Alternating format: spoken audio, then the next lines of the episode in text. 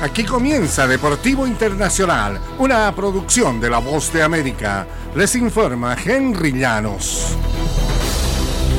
En el baloncesto de la NBA durante meses, Eric Spoelstra ha predicado sobre el valor de la adversidad, sin negarse a decir que eso es lo que ha ayudado a que el Heat de Miami llegara a las finales de esta temporada en la NBA.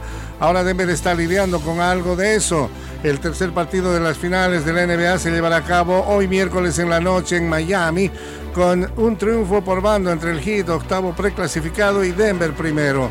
La serie por el cetro se igualó luego de que Miami remontó para llevarse el segundo partido en Denver por 111-108 el domingo en un resultado que llevó al entrenador de los Nuggets, Michael Malone, a compartir abiertamente frustraciones, sobre todo respecto a la falta de disciplina en varias posesiones.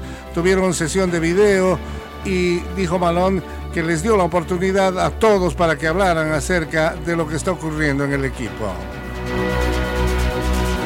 Y a partir del próximo año, la Liga de Campeones de la CONCACAF cambiará de nombre a la Copa de Campeones.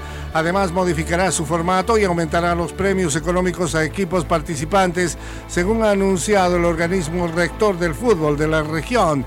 El torneo que ganó León el fin de semana pasado seguirá premiando a su ganador con un viaje al Mundial de Clubes, que ahora tendrá más equipos participantes.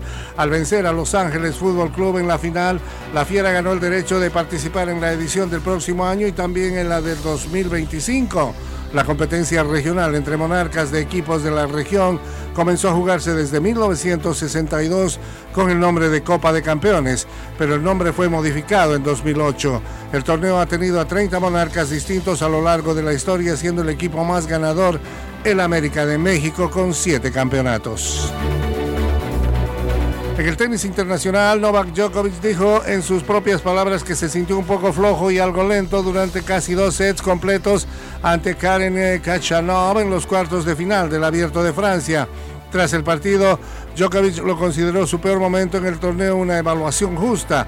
Perdió el primer set, algo que no había sucedido en Roland Garros este año, después de que el segundo set se fue al desempate en la cancha a Philippe Cartier Sabía que necesitaba mejorar y sacó lo mejor, dijo.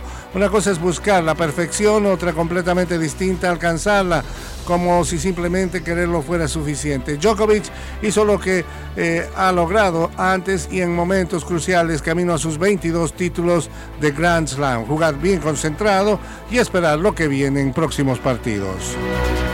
Y hasta aquí Deportivo Internacional, una producción de La Voz de América.